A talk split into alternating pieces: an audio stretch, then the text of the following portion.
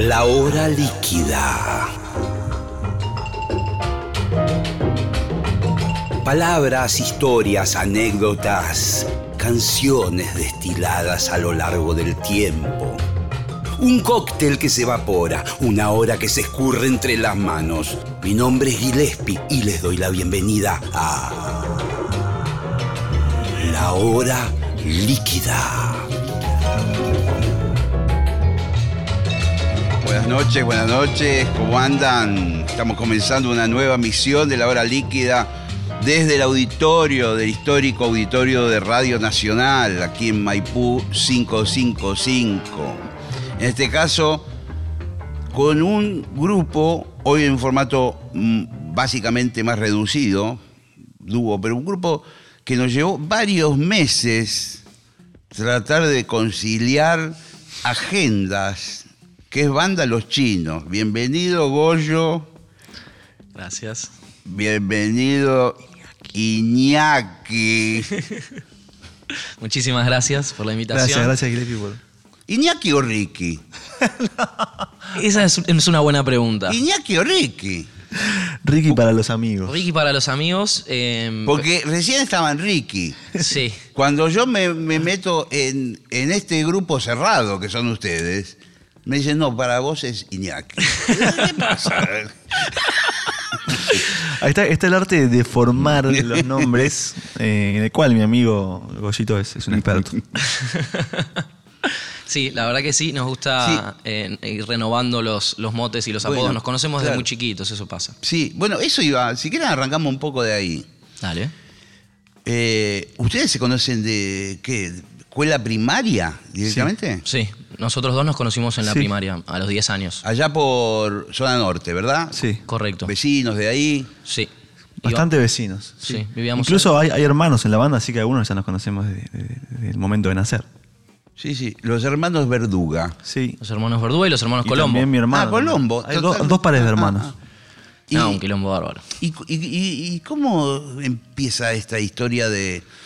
Me imagino que las familias de ustedes tenían cierta afinidad con la música. No sé si había músicos profesionales, en- pero.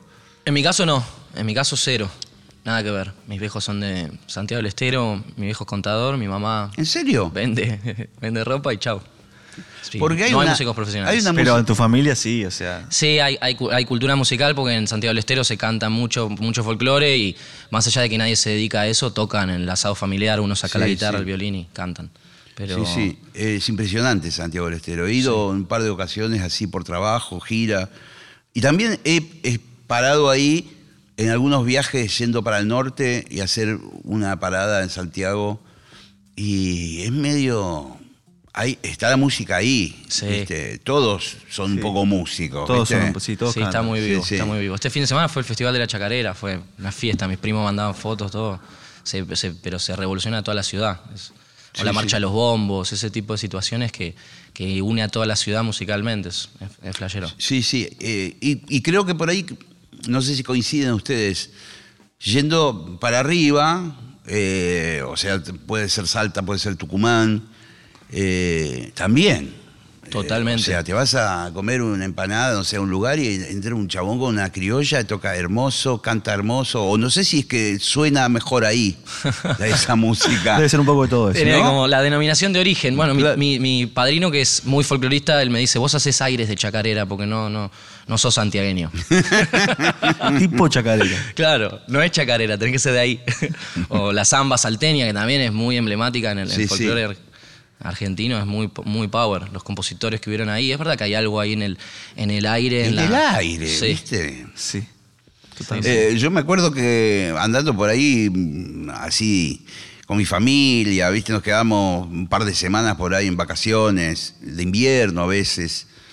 Y por ahí yo empezaba a conversar con alguno y me decía, y yo decía, no, porque yo soy músico, toco la trompeta.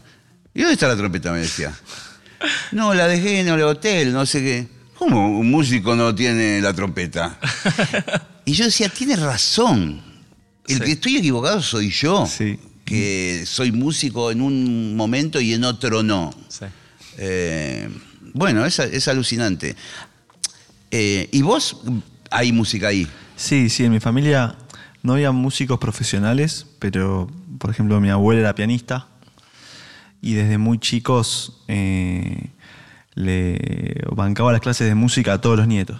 O sea, si a ustedes, si a ustedes hacen clases de música, yo, yo, yo lo financio. Y todos los meses Qué buena pasaba. onda. Sí. Y todos los meses. Y lo llevó a mi hermano a aprender batería cuando era muy chico.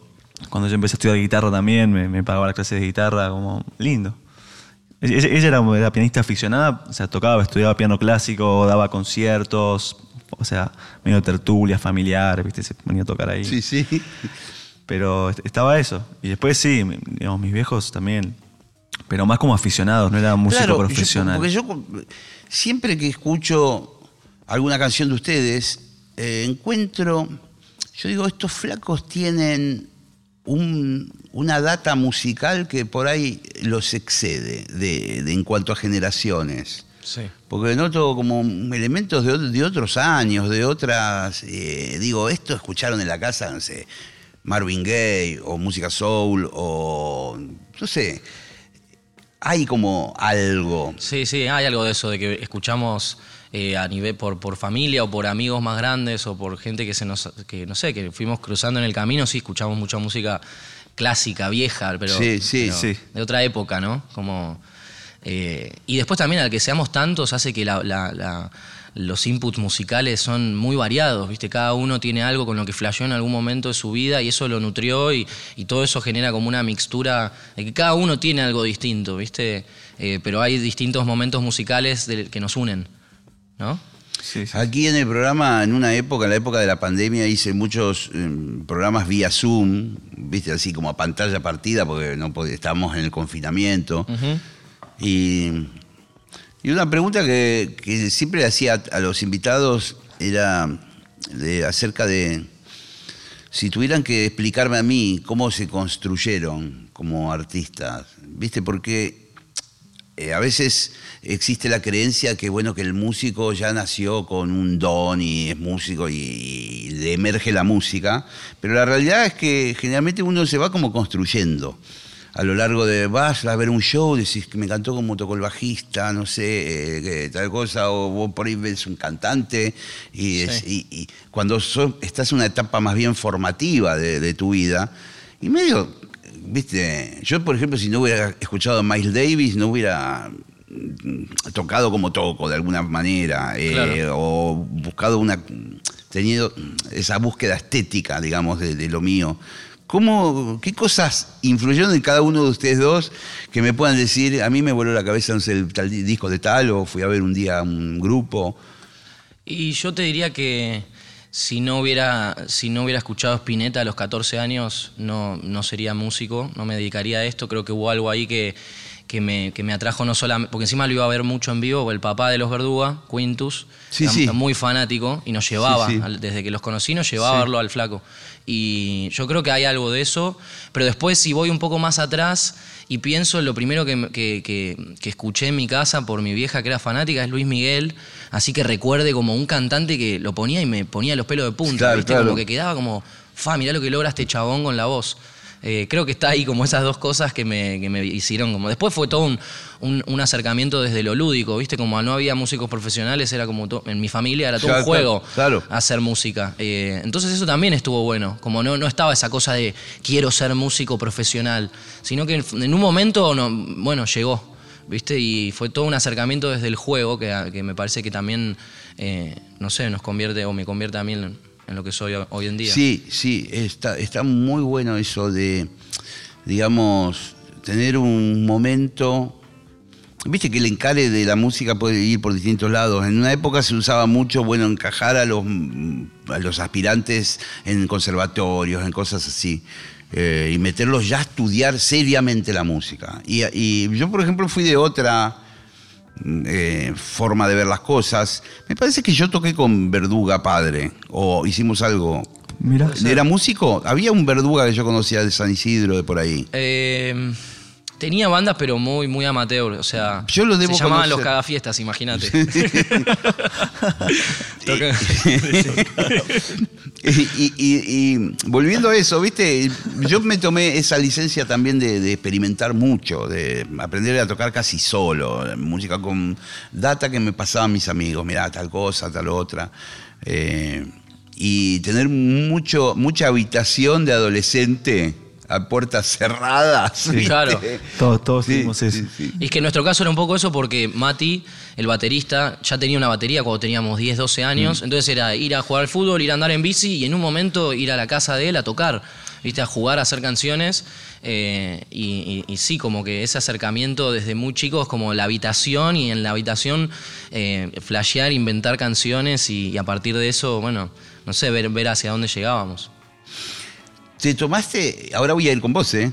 ¿Te tomaste el trabajo de ese momento de grabar esas proto canciones o un cuadernito anotar o algo o se perdieron en la nada? Hay algunas cosas que se perdieron. Nosotros eh, crecimos eh, y fueron cambiando mucho los formatos en la medida que fuimos creciendo, porque no, sé, de chicos compra- yo llegué a armarme mis cassettes, pero después empecé a comprar CDs y, y- y en un momento, en ese momento grabamos un CD que se terminó perdiendo, no sé, yo no lo encuentro. Alguien tendrá ese archivo en algún lado. Pero hay poco, la verdad que hay poco archivo, esa época como que se estaba pasando a la digitalidad y todavía los home studios los empezamos a agarrar ya más grandes, ¿viste? Como a los 18, 19. O sea, esa etapa de los 13, 14 no hay mucho registro. No. Usted, Y bueno, mira, en mi caso, eh, yo ten- tengo el recuerdo, se escuchaba mucha música en mi casa, eh, mi vieja, mi viejo escuchaban mucha música, pero música medio como, sea, no, sé, música romántica, a lo mejor escuchaban, no sé, Laura Pausini o- Sí, o, los sí. Bueno, mucho de los Beatles, Sí. eh, se escuchaba mucho esa música así bien clásica, quizás de ahí, vos decís que, sí. como, y yo tengo ese recuerdo de mi infancia escuchar escuchar eso. Después también me pasó ya en la adolescencia eh, que empezamos a ir a ver al flaco y me acuerdo de haber sido mi primer show. Que vi así a un músico, digamos, eh, profesional. ¿y, y dónde lo iban a ver? El flaco a veces tocaba por ahí por San Isidro. lo hemos, lo visto en, Colegio en- Marina, en ¿era? el Teatro Don Bosco, lo hemos Sí, visto. en el Bristol, En el, el Teatro Bristol, Bristol de Martínez sí. que se quemó hace unos años. Tremendo teatro. En la trastienda lo vimos. en la trastienda varias veces. creo que fue la primera vez que fuimos, fuimos en la trastienda. Sí, era la presentación de. ¿De qué disco? ¿De Pan? No, porque Pan es 2005, 2006. Bueno, no me acuerdo. Pero yo lo fui a ver, el primer recital de Spinetta que vi fue en el Rosedal, gratis. Y era como una de las primeras veces Sí. que mi vieja me dejaba tomarme el tren solo para ir a Capital, porque vivíamos allá. Qué buen Y- show, no, encima de Rosedal, con toda la gente ahí, ahí libre. Encima del flaco, viste, medio se encendía, hacía bromas, chistes. Sí, como- Eso era era muy, muy increíble. humorista. Sí, sí. Muy, muy gracioso, sí. Y después las bandas eternas, ese show Sí. fue mítico. Eh, ese, show me lo acuerdo. Así que bueno, un poco ahí se mezcló un poco y, y también en, es- en esa época empecé a estudiar guitarra. Eh, me acuerdo que había una guitarra en lo de mi viejo y empecé a, empecé a tocar. Una criolla, común, Una criolla, sí. sí. Eh, y mi hijo también era, era muy fan del rock progresivo, viste que fue una moda medio. Sí, sí, sí, eh, sí. Y en zona norte pegó Génesis. Escuchaba y Génesis, Todo eso pegó un montón allá. eh, Camel, Sí, sí, esas bandas sí, así, sí. viste que. Muy chetas, muy, bandas muy buenas, viste, La- la- buenos músicos, buenos arreglos, Sí, complejos. los Sí, tecladistas, sí, todos esos sonidos, eh, la, la música instrumental, así como de 15 minutos. Bueno, ahí está los Genetics en el barrio de Sí, ustedes. unos Son como una- fenómenos, ¿viste? una banda mítica del Sí, barrio. Sí, tremendo. Ustedes Tienen todos los instrumentos iguales, ¿viste? Sí. Bueno, tremendo. Eh, pero bueno, un poco eso y después empecé a los 15 empecé a estudiar eh, guitarra clásica.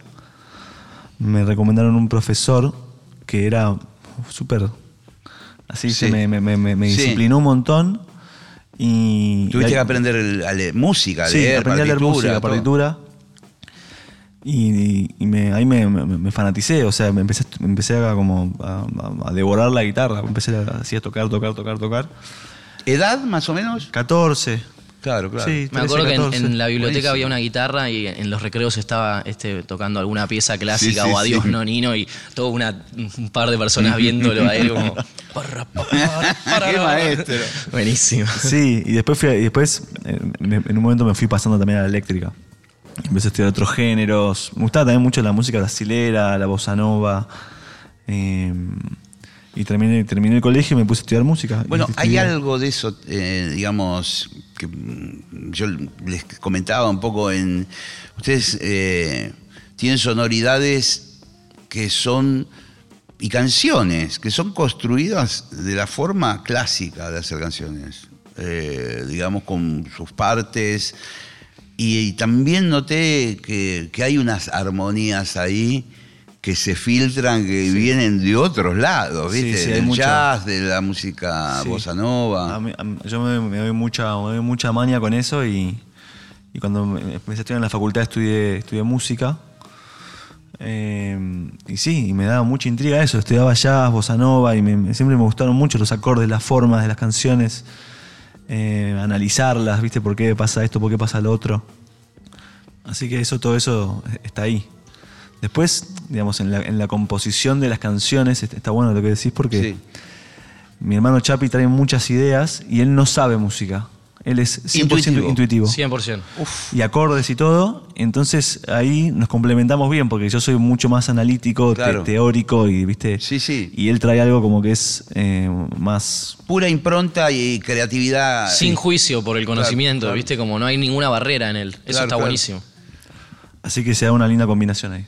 Sí. Bueno, de hecho, hoy estaba Spinetta sobrevolando la charla. Luisa, eh, había acordes que los inventaba él, ¿viste? Sí. Que mm, alguna vez hablando con el mono Fontana, me decía que, que el, el mono le decía, bueno, ¿y cómo lo construís el acorde? Y así, pring, ¿viste? Claro. Bueno, y él, el mono le decía, es un fa sostenido con la novena, la trecena, la... pero el flaco no sabía lo que estaba tocando. Claro, claro. Sí, sí, pues si vos te puedes analizarlo podés, pero es complejísimo. Sí, sí, sí. sí.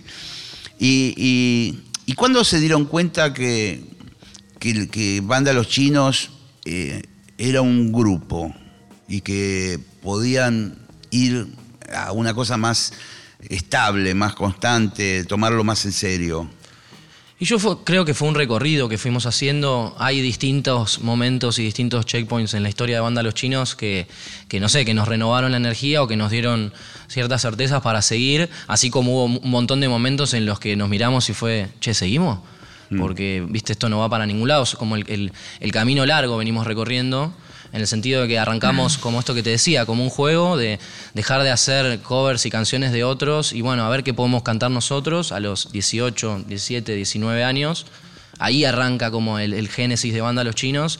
Eh, fueron unos primeros para mí cuatro o cinco años muy experimentales de que no es que entrábamos a la sala y era bueno quiero hacer un tema así que suene tal era bueno Sí, cada uno sí. toque lo que le salga viste y era eh, y, y después sí en un momento Sí, dado fue- Tardamos bastante en, en- sí Nos costó. encontrar, encontrar hacia dónde queríamos ir, ¿viste? Como, como que tampoco había tantas expectativas hasta que en un momento fue, bueno, queremos, queremos tocar en Capital, ¿viste? Como, Claro, yo pensaba Capital. eso, ¿no? Porque yo soy de zona sur, ¿viste? De conurbano, y ustedes son de zona norte. A veces, ¿viste? Por ahí vos podés tener tu público, algunos lugares donde tocas cerca de tu casa. Pero después venir a Capital es como otra historia. Sí, ¿viste? la es un selva. poco, sí, es un poco más Nos costó hostil, muchísimo. ¿viste? Sí, la sí, ciudad. sí. ¿Y, y cómo, cómo entraron? Eh, ¿Se hicieron amigos de, de alguna banda similar? que Empezamos, sí, ahí fue que eh, empezamos a descubrir que había movidas o sellos independientes, uno en La Plata, eh, el Aptra, después en Discos del Bosque en Córdoba, y veíamos que había como que las bandas independientes, autogestivas, se juntaban y armaban un festi, no sé, y armaban una fecha entre tres o cuatro. Eh, y empezamos a ver quiénes estaban por acá. Me acuerdo que uno de los primeros discos que escuchamos juntos, así como banda, fue el de Francisca y los Exploradores, Sí. que estaba acá, Barbuda, que es un discazo, viste, como Mm, sí, con sí, unas sí, sí. canciones muy, muy Sí, como de hermosas. los principios, o sea, así como de los principios de los 2010. creo. Claro.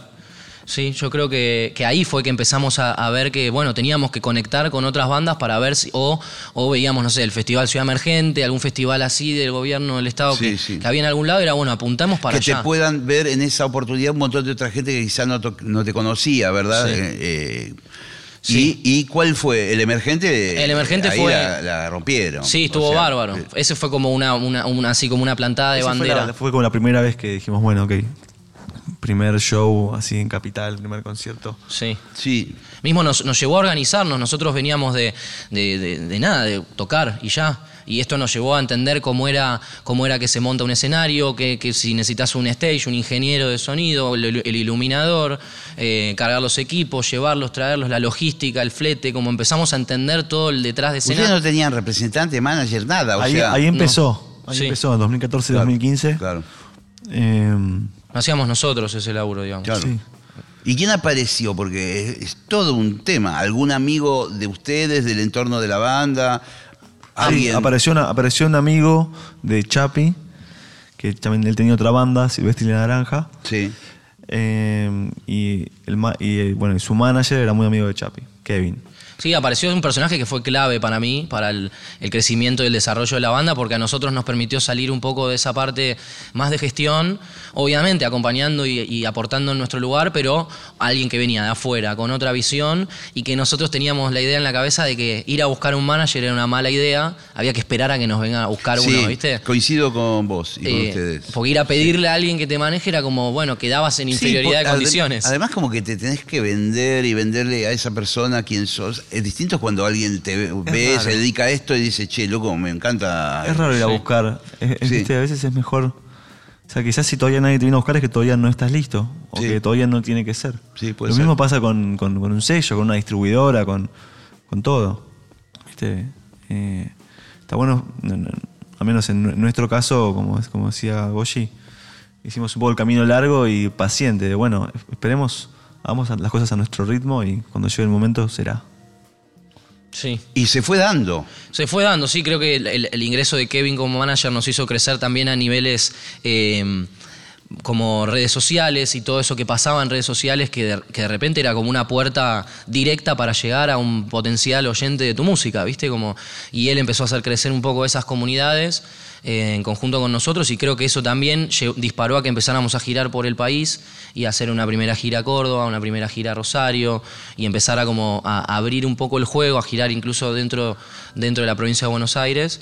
Em, Sí, esto año 2015, 2016 fue Sí. las primeras giras que hicimos. Y yo creo que después de eso, otro punto clave, otro, otro banderazo que clavamos fue em, la producción del primer disco que hicimos con Adán Jodorowsky, Bach.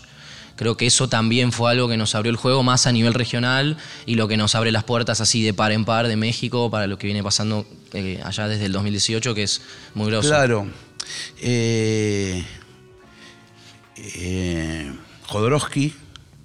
No, yo no sé si no los entrevisté a ustedes, me parece que no, pero él en un momento determinado, él vino al Festival de Emergente eh, a Buenos Aires. Puede ser. Es muy fanático Eh, de Argentina, Dan. Viene mucho. Sí, sí, sí. Hace muchos años. Es el hijo de Jodorowsky, el Sí, el- capísimo. el hijo de Alejandro. De. Alejandro, de, de la- filósofo y, y tal. Psicomago Sí, y sí, artista y sí. cineasta, una bestia. Sí, sí, una bestia muy talentoso. Yo lo entrevisté y no me acuerdo si no lo entrevisté a ustedes en una cabinita ahí en el Centro Cultural Recoleta. Pero bueno, Puede ser. no me acuerdo. Eh, y en un momento llega Marisa Arias también. Correcto, la- así es. La número uno. Así es, Mari, lo más. Sí, sí. Y, y están haciendo algo con Crack, por ejemplo. Eh, Sí. Sí, eh, con, Edu, con Edu hacemos la editorial. Bueno, Claro. otro, otro capo. Sí, capísimo Eh, también nos abrió mucho, mucho las puertas y el juego también a nivel, a nivel nacional, viste como Sí, sí. Crack tiene mucha llegada en todo el país y, y sí, como mantenemos un poco la, la música sigue siendo nuestra, no, no, no firmamos con una discográfica, pero obviamente nos vamos juntando con personas. Alianzas estratégicas Sí. para las distintas cosas, está perfecto. porque- Temporales. Sí. Sí, sí, claro. sí, son esos contratos de, de- por un disco, por un cinco años, Sí. cosas así. sí, sí, más amigable, más actual. Pero ya tienen una estructura donde se pueden relajar y, y hacer música, eh, dedicarse, digamos, a componer, a, a actuar. Hmm. Eh, más o menos tienen encaminado todo. Sí, estamos en, siempre estás, estás en eso, estamos Sí. ahí. eh, el, el- el crecimiento también trae, trae sus desafíos. Sí, sí. ¿Y cómo se llevan? Eh, Porque aparte del crecimiento, lo que generalmente trae en la Argentina son quilombos entre los músicos. O sea, eh, ¿cómo la llevan ustedes? Quizás a nivel de que son más amigos y casi hasta parientes, Sí. puede ser mejor. Es un poco mejor. eh, hay cosas que obviamente como somos parientes y familia, se Sí, cruzas sí. límites que con gente que no es tu pariente no, no cruzás ese límite, pero, pero bueno, también eso, esos roces liman la piedra y hace que, nada, que vayamos, vayamos generando un buen clima de laburo, es lo que estamos buscando todo el tiempo. Eh, se mezcla mucho la vida, la vida, la vida nuestra con el trabajo todo el tiempo. Sí, claro. Y encima somos amigos. Si van, empiezan a hacer esas giras de dos meses. Dos meses, bueno, es directamente, eh. es una familia, ¿no? Sí. O sea, es como que se evidencia el que es vago, el que no sé qué, ¿viste? Empiezan los bolonques, ¿viste? Sí, bueno, alguno que, que, ordene la habitación de la casa, otro cocine, el otro va a comprar morfi. Eh, sí, em- se empieza, se empieza a variar. Creo que gira, gira vamos creciendo Y, vamos, y vamos entendiendo también al otro. También hicimos muchos viajes por placer y de ocio en nuestra vida, porque como somos amigos, eh, y, no sé, nos fuimos a la montaña en su momento, o a la, a la playa, o, a algún lado en conjunto, y vas entendiendo las mañas del otro, la falencia, las cosas buenas. Eh, sí. ¿Y cómo, digamos, la actualidad hoy de Banda Los Chinos? Cuéntenme un poco en qué andan. O sea, eh, tanto sea de fechas, de planes, de, cuestión discográfica. Bueno, hoy estamos, bueno, salió un, salió un disco en, mayo, el Big Blue. Sí. Y estuvimos de gira junio y julio por, por España y toda Latinoamérica. Hicimos México, eh, Venezuela, Guatemala, Colombia, Perú, Ecuador. Hicimos ahí una gira increíble. Fuimos por primera vez a, un montón de países. Fue una experiencia eh, alucinante. Conocer, conocer otras ciudades. Alucinante. Bogotá, Medellín, Caracas, Lima. Eh, Quito, Guayaquil, hubo lugares muy, muy grosos como que, que, sí, nos sorprendieron gratamente, la morfi, la gente en los lugares. El recibimiento que tuvimos fue como muy inesperado. Em, así que volviendo un poco y bajando de esa gira, llegamos hace unas semanitas. Y ahora estamos por, ahora a fines de agosto retomamos la gira por Argentina, que vamos, también vamos a estar por, un montón de lugares. Y seguramente en noviembre volvamos a México. Claro, porque yo lo que, nos queda así como un, año de gira. Es muy bueno, impresionante, mucha actividad, está genial. Estaba pensando eso, ¿no? De que todos aquellos lugares donde ustedes empiezan a, ir, que se empieza a construir un público de ustedes, eh, implica también que regresen. ¿Viste? Es como que, ¿viste? Toda esa gira que hicieron este año van a tener que hacer el año que viene. El año que viene. si todo va bien, hay que volver. Claro, claro, claro, claro. Está buenísimo, está buenísimo. Sí, está bueno. Está bueno y a nosotros también nos deja de sorprendernos estar, no sé, en en Valencia, a, miles de kilómetros de nuestra casa, y que haya gente cantando los temas, o en Ciudad de México, o, en cualquiera de los lugares a los que hemos ido, no deja de sorprendernos, eh, viste, cómo pueden llegar las canciones que hicimos, no sé, nosotros acá en nuestra habitación, o, que lleguen tan lejos, viste, es como, es, es, es muy loco, es muy sí. Se siente raro, pero, pero lindo a la vez, pero intenso y, y, es eso tal cual decís, ¿viste? Como vas una vez y tenés que volver a ir porque si no se diluye. Sí, y además como que también, no sé qué les pasará a ustedes, pero te empezás a encariñar con determinados lugares o porque fuiste, te llevaron a pasear o te conociste gente muy copada, colegas o amigos o fuiste un bolichito a comer o lo que fuera y, usted dice, uy, vamos de, vuelta hacia Valencia. Uy, boludo, qué bueno, vamos a ir a lo de fulano, ¿viste? sí, sí, empezás a tener tus lugares favoritos de cada lugar y También, también yo creo que viajar tanto nos hace tomar dimensión de lo bueno que está Buenos Aires, eh, lo, bueno ah, que es Argentina. Como que flasheamos mucho con eso, de, que en la medida en la que te vas y tomas perspectiva y, volvés y decís como, wow, esto está bárbaro. Y vivir acá también, es como... Eh, sí, sí, desde el clima... La, vida que se lleva acá es... O sea, con todas las dificultades que tiene y cómo nos hagamos en un vaso de agua todos. Sí. Em, pero es, una ciudad increíble. Claro, claro. O sea, nosotros entramos, me parece, a una instancia como población, como ciudadanos, de cierta neurosis, ¿viste? Entonces es todo muy dramático, guau, explota el mundo, mañana no existe, ¿viste? Y nunca pasa eso.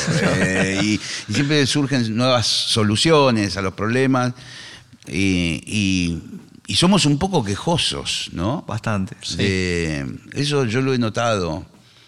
Sí, sí, a la vez también que haya tantos problemas nos convierte como muy resolutivos, ¿viste? Como y hay una, una cosa así de, que, de que el argentino es busca y en las, no sé, yo me doy cuenta en las situaciones de, de- del escenario y de la técnica y de cómo nuestro equipo, ¿viste? Cumplen un montón de funciones y en otros lugares hay como una persona para hacer esto y hace solamente eso y, Sí, sí. y, y la verdad es que, es que sí, hay como una cosa, y mismo a nivel artístico, hemos conocido, no sé, artistas plásticos en otros lugares que vivieron acá y te dicen, el círculo de artistas en Argentina, en Buenos Aires es enorme, en Barcelona querés pintar un grafiti y al día siguiente ya te lo sacaron, o querés Sí, ir a una sí. muestra y no hay lugares para hacer muestras. La propuesta cultural, lo que, Eh. lo que hay acá es, es una locura, ¿no? No, no- no se dan muchas ciudades, toda la, la variedad y la propuesta cultural sí. que hay en la ciudad. Sí, sí, en es, el país. Es grosso. Es verdad, es grosso. Eh, iba a ir por ese lado y ahora no sé, me, me- me quedé eh, neuronalmente. Te pegó la me neurona. entré, la idea entró en una especie de terreno baldío. que ahora en este momento estoy caminando por un pastizal. El pasto está alto, no se ve nada. Pero era, era en relación a, a- a las cuestiones de, de- de los países y, y- y toda esta... Ah, amigos, amigos, que se empiezan a hacer... No sé, yo, por ejemplo, les voy a preguntar por otros que han pasado por este programa y yo creo que tienen afinidad. Por ahí me meto en un berenjenal. Ok, a ver, por ejemplo. Conociendo Rusia. Capísimo, Mateo, gran amigo. Sí. ¿Viste? La sí. o sea, yo noto, por ejemplo, que, que están como cada uno con su música y Sí. lo que fuere, pero hay como una- un cierto modo de hacer la música que los veo como compatibles de alguna manera o que están en un mismo... Sí. Recontra y recorriendo también este camino como ahí a la par hace un montón de años, porque si bien Conociendo Rusia es su último proyecto, él tenía otras bandas Sí. que también nos veníamos cruzando en, en el under porteño. Y, y la verdad es que sí, tenemos mucha afinidad, sobre todo por cruzarnos en la ruta, en festivales, en, en movidas, y porque, porque nada, pues es un buena onda y a partir de eso nos fuimos siendo amigos y, y sí, la mejor. Y, y- y- y digamos, ¿y qué otros grupos, digamos, hoy por hoy son amigos o colegas Sí. de, puede ser de provincias?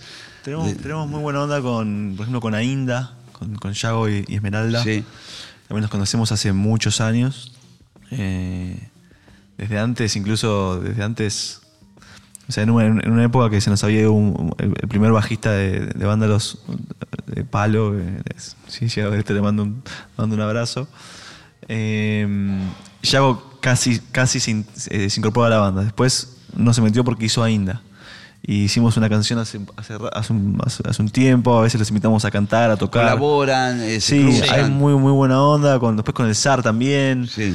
Eh, Mati en una época tocaba la batería. Como que hay bandas Sí. con las que hemos tenido mucho intercambio de músicos y muchos años de compartir cosas. Sí, eso por estar cerca. Después eh, hay otros artistas que nos fuimos cruzando, eh, no sé, como Marilina Bertoldi, que Sí. hicimos un montón de shows con ella y la verdad que está, está tremendo la, la propuesta que tiene y la música siempre nos, nos voló la peluca. O más atrás, más, más jóvenes por ahí, los 1915, son una banda así Hmm. Sí, que, sí. que- que son del barrio, pero que nunca los vimos en nuestra vida y son bastante más chicos que nosotros y que también hoy en día por cruzarnos conectábamos.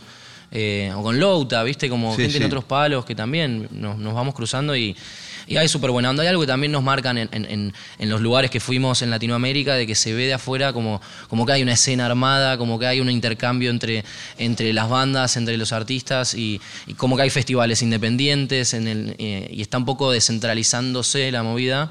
eh, y sí, viéndolo en perspectiva, creo que sí, recontra. Otra pregunta que me queda es la de con Jodorowsky, que es un personaje tan insólito. De repente, no sé, uno yo lo sigo en Instagram y es tan creativo, tan loco y, se, y se codea con, no sé, con el hijo de John Lennon, Sí. todo cosas así, ¿viste?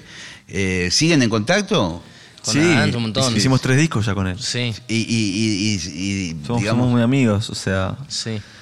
Eh, siempre que vamos a, a- a- siempre que pasamos por México, siempre, siempre nos vemos, le invitamos a cantar. Sí, hicimos sí. bueno, departamento, es- le, le hicimos con él. está muy bueno. Sí. Eh, es un personaje alucinante, muy, muy divertido. Alucinante, aparte Sí. de pendejo, o sea, estaba con Lennon, Yoko no sé. Muy No, estimulado. nos, nos contó que, que, eh, Harrison. Harrison le dio su primera clase de guitarra. Que su primer, el, el mi mayor se lo enseñó Harrison, el ¿Viste? chaval. Te cuentas esas cosas que sí, ah, bueno, loco. No, es tremendo, sí, sí, sí, sí. Es un tipo muy estimulado, eh, con una libertad creativa que, que es, que es muy inspiradora, ¿viste? Como es un niño en el cuerpo de un adulto y en el estudio como que nunca pierde la energía y está ahí todo el tiempo jugando eh, y a la vez desde un lugar re sano y consciente, ¿viste? Salía a correr y después estaba lúcido en el estudio, pum, tirando data con su mazo de, de- de cartas del tarot y de repente tomando decisiones con el tarot. ¿viste? Y tiras cartas y dice, bueno, eh, solo de batería.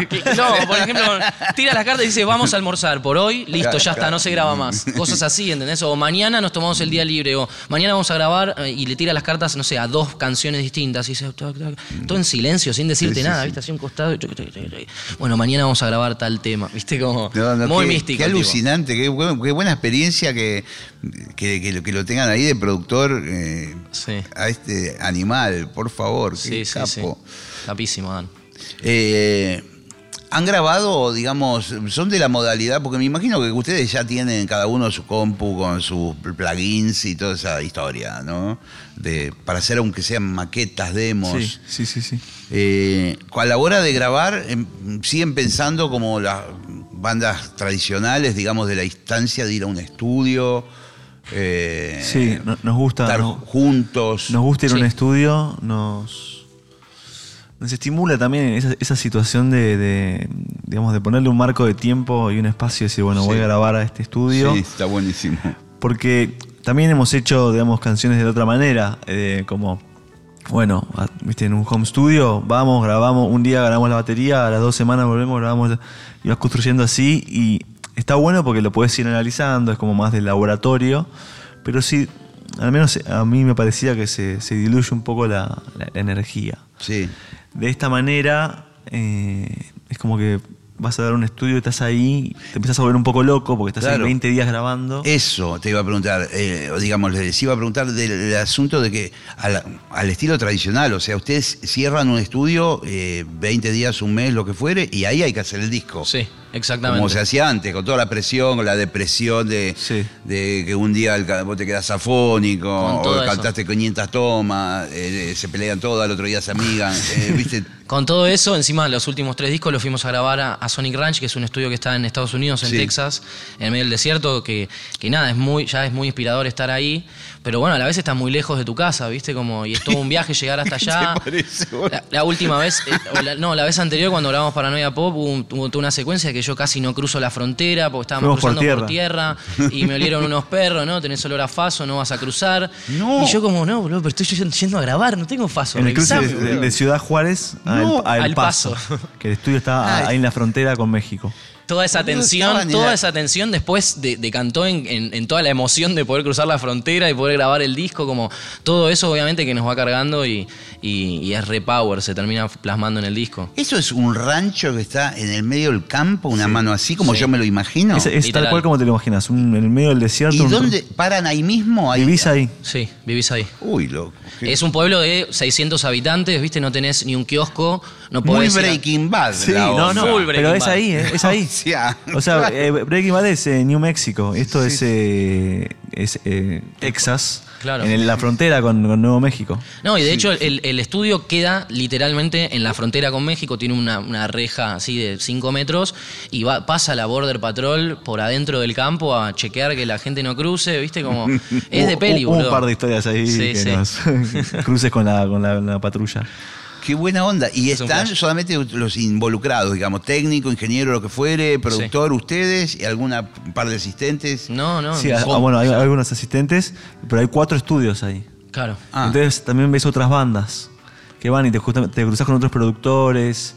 Está bueno porque... Bueno, alguna vez hablando con Barbie Recanati me contó algo. Ella fue a Ella ese fue mismo- ahí, sí, Topians, grabaron ahí. Sí, también Sí. me contó una cosa muy, muy rara. Sí, encima creo que ella grabó en, el- en un estudio que se llama Casa de Adobe, que es literalmente una casa de barro, eh, una casa que tiene 100 años y la construyeron, la convirtieron en un estudio y está bastante alejada del casco principal del campo. Entonces medio que vivís ahí, en el medio del monte, hay leyendas, hay como, hay animales raros. Encima Sí, los gringos sí. están re locos, uno tiene un puma, se escapa, no podés salir a caminar. No, no, es, es, es de peligro.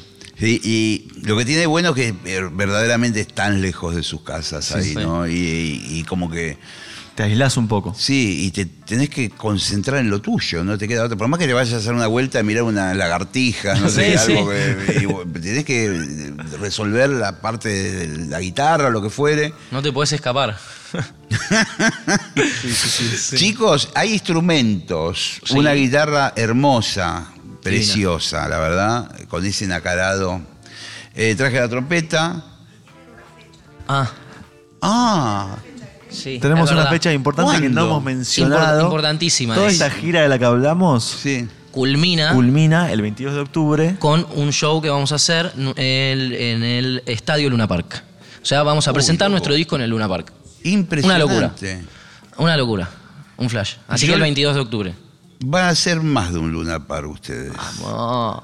Me gusta. Así que Anotá se- Marisa Arias, anoten todos. Van a ser más de un Luna Park. Me gusta, me gusta. Me gusta cómo pensás. Dos. Bueno. Bueno, eso ya es más que uno. Bueno, bueno, bueno, Es bueno, bueno. eh, eh, tampoco eh, me puedo jugar tanto. Mirá si le erro. Dos van a ser en principio. Me gusta. Pueden ser más. Ok. Pero firmo dos.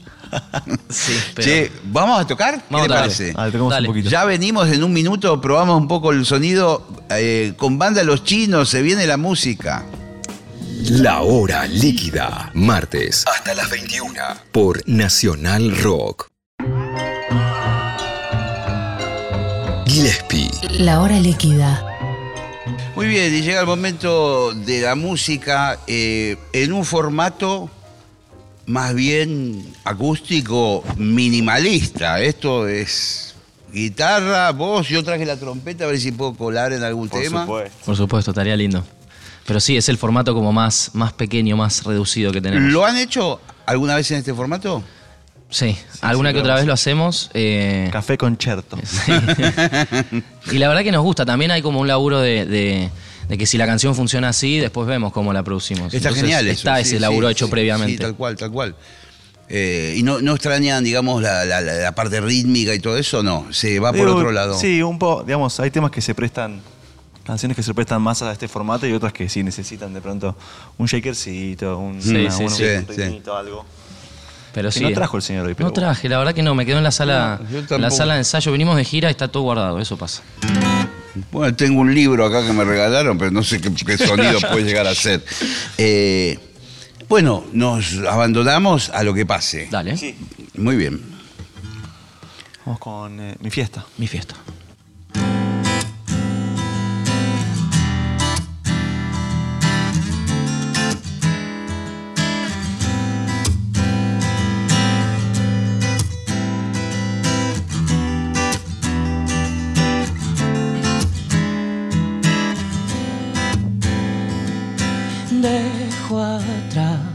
Lo que ocurrió en el bar, no es así, no es así.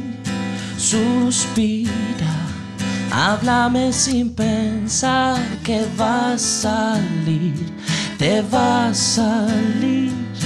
Debo aterrizar, pero vuela mi cabeza.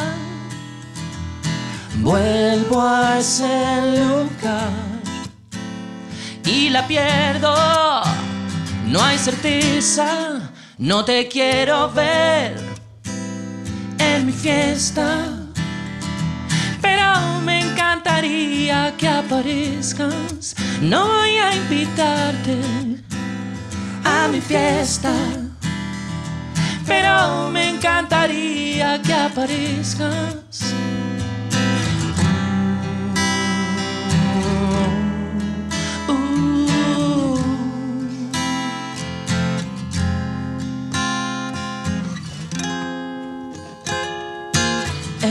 Escucha, no hay ruido en la ciudad, no vas a ir, no vas a ir.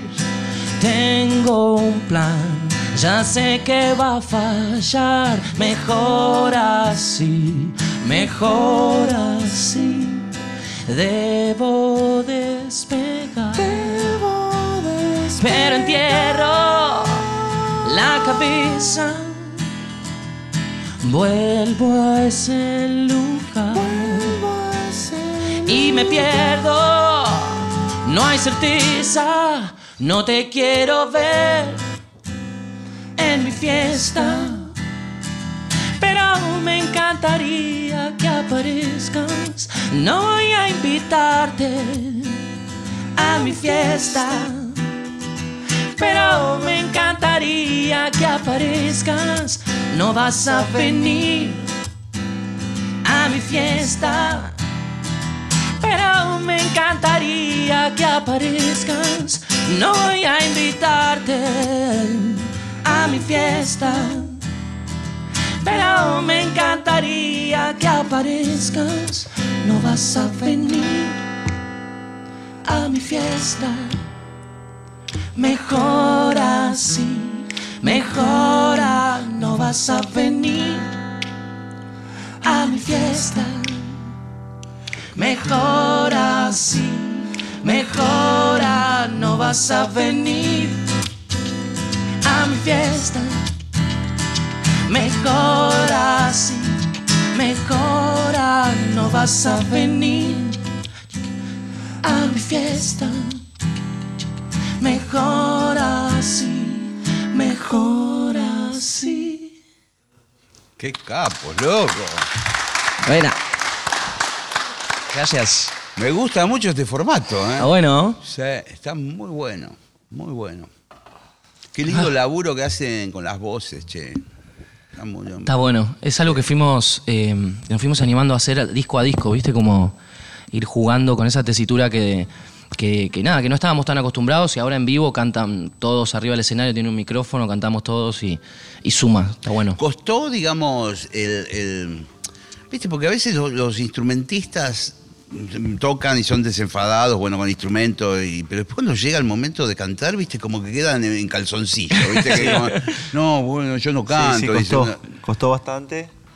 eh, porque, nada, viste, algunos no, no estamos bendecidos con el don de, con el don de la no, voz. tenés una hermosa voz ahí en falsete. ¿eh? Pero, pero bueno, hay que, hay que saber poner, saber acomodarla, ¿viste? Sí. Vas aprendiendo en dónde, dónde podés, dónde no.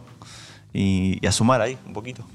Sí, sí, hay un laburo de ensayo también y después sobre todo en el vivo, de ir como, Sí. de, ir, de ir cantando y cantando y el vivo es el mejor ensayo que hay y, y encima nuestro operador, nuestro ingeniero de sonido empezó a apretar y a levantar las voces de los pibes y hay que cantar bien. Claro, claro. No queda otra. Sí, sí, Así sí. que va.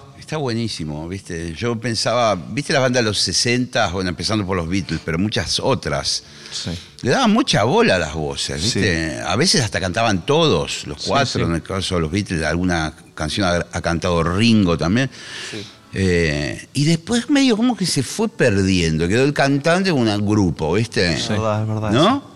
Sí. Sí, nosotros lo- estamos como re- redescubriendo un poquito porque por varios años eh, no cantábamos tanto en vivo. No, y metíamos unos coros por pista que los grababa yo. Eh, Claro, Entonces era como toda la misma voz sonando y de repente hay distintos colores y, distintas y distintas, distintas voces que está bueno que, su- que suenen en conjunto y también responde un poco a, a- a esta etapa en la que estamos. Nuestro último disco fue grabado en vivo, entonces Claro, grabando el disco nos, nos dimos cuenta, o sea, porque la forma en que grabamos los coros, pusimos un micrófono y cantábamos a cuatro. Grabando así los coros. Y, claro, no y- podí- tenían posibilidad de pinchar ninguna No, de las nada, voces, no, reemplazarla, cero, nada. cero. Era, era bien o bien. Claro, porque de hecho el disco lo grabamos así, todo en vivo, sin clic, sin, sin, sin editar, nada. Eso se nota, eh, digamos, hay un, un, un groove que Sí. fluye, ¿viste? Que, que tiene esa pequeña imperfección humana, Sí. Total. que es la que le da la onda también. aparte. Total, Sí, está vivo, está vivo. Y es, es también lo- los discos que más nos gustan, se grabaron Sí. así, ¿viste? Como entonces nos pasa un poco eso que, que, que sí, como ese movimiento, esa imperfección no, nos gusta. Sí. Seguimos para adelante. Seguimos ¿eh? para adelante. Bueno. Seguimos, pero estás para. Sí, sí. ¿Vas, a- vas a tocar algo? Sí, sí, sí. sí.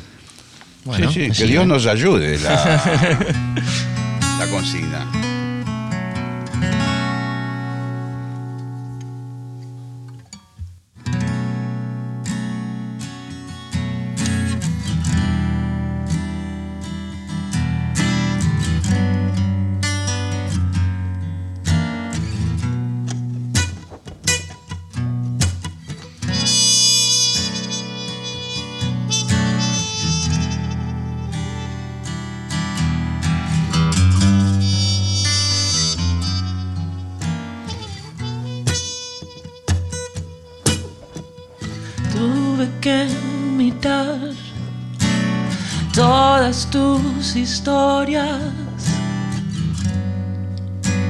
No quería verlo.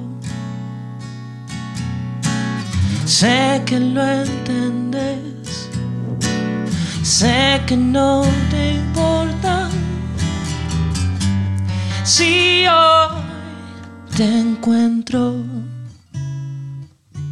quizás fue demasiado hablarte del pasado, pedir explicaciones, si está todo tan claro, no quiero ser tu amigo y vos estás cansada de intentar que busque una salida. Ah.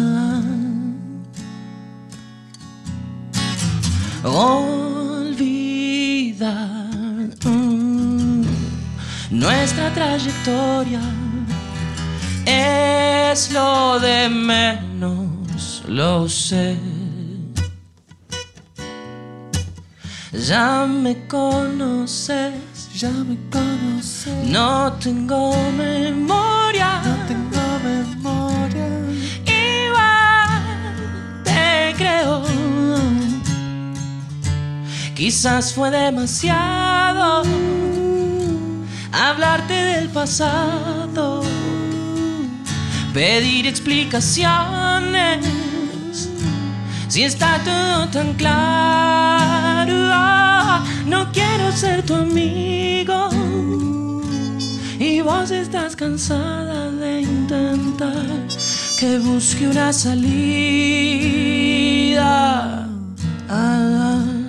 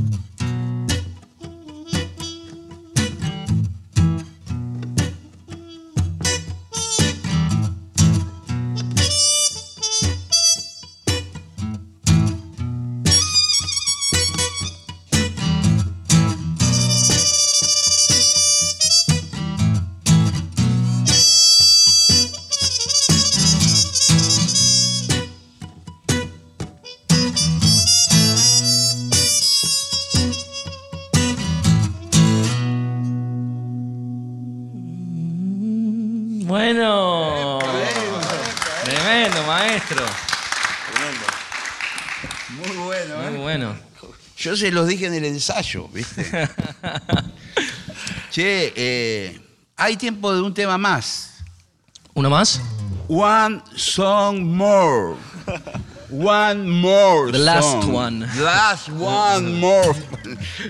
Eh, gracias, banda Los Chinos. Qué maestro, loco. Por favor, gracias a vos. Un temita más. Dale, Dale, bueno, vamos. Vamos con una más. Venga. Y si la sentís ahí, eh, agarre y Bueno, mándele, bueno, cuidado. por favor. ¿Hacemos departamento? dale. Vamos. Vamos a hacer un versito extra ahí para jugar la trompeta. Manda usted. Dale. Un, dos, tres.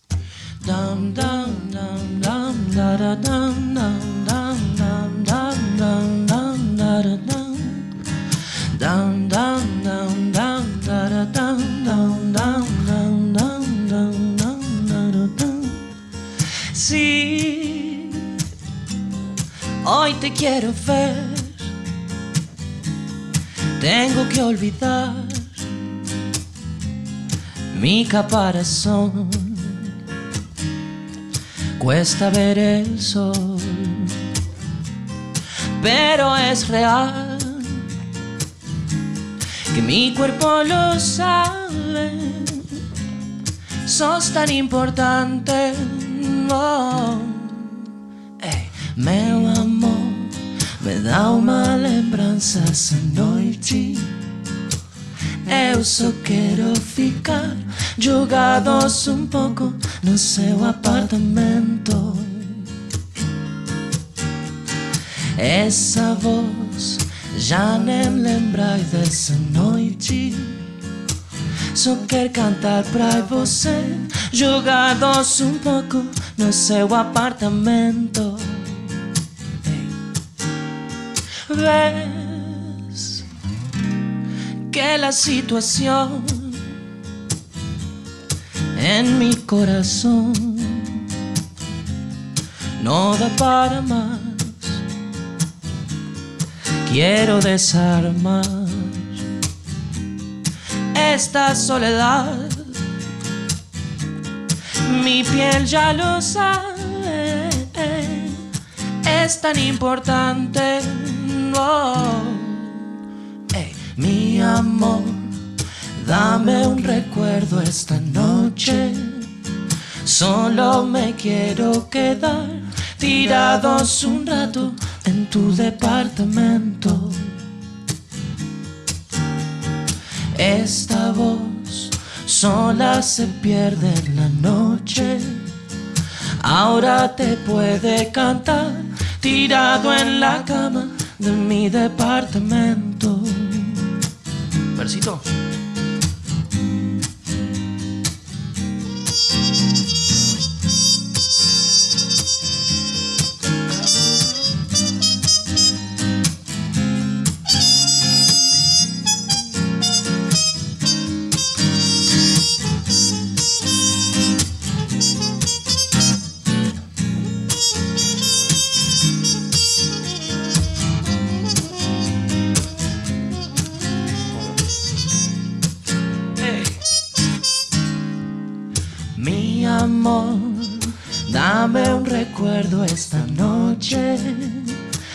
Solo me quiero quedar tirados un rato en mi departamento.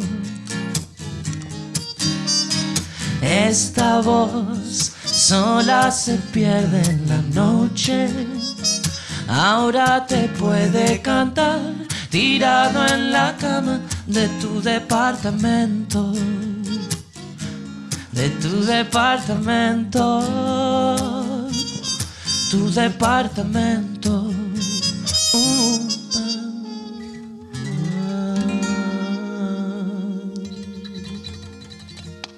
Bueno. Banda Los Chinos han pasado por la hora líquida.